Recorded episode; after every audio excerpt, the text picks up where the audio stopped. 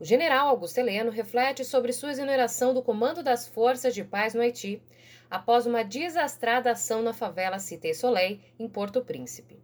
Esta é uma das cenas presentes em Verdade, espetáculo do grupo Tablado de Arruar, em cartaz no Centro Cultural São Paulo.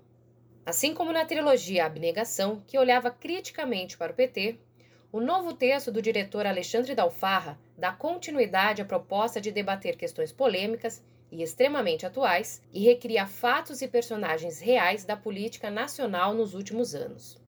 Verdade é uma peça que parte de momentos reais da história recente do Brasil, é, desde 2005, chegando até 2019, tentando repassar o, esse período e o que aconteceu nessa transição em direção ao, ao atual governo do país, é, pensando essa transição a partir do ponto de vista dos militares. Esse é um ponto de vista que, ao qual a gente não tem acesso. A maioria dessas situações que estão na peça não tem como serem conhecidas por nós. São reuniões do alto comando do Exército e assim por diante. Então, a peça, na verdade, se estrutura em torno de hipóteses que a gente imagina do que poderiam ter sido essas situações. Por exemplo, é, um dia antes do, do dia em que o general Heleno comandou no Haiti, em Porto Príncipe, uma, uma ação na favela Cité Soleil,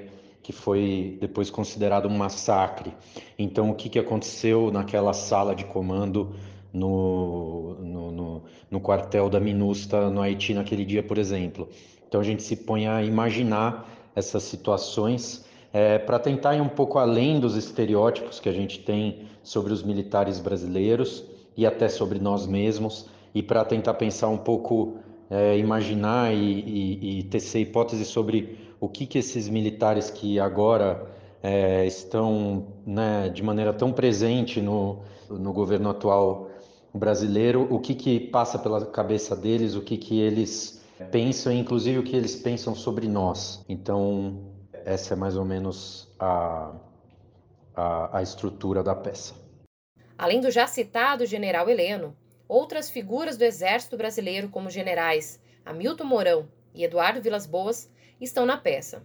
E também personalidades da esquerda, como o embate entre o ministro Aloysio Mercadante e a presidenta Dilma Rousseff.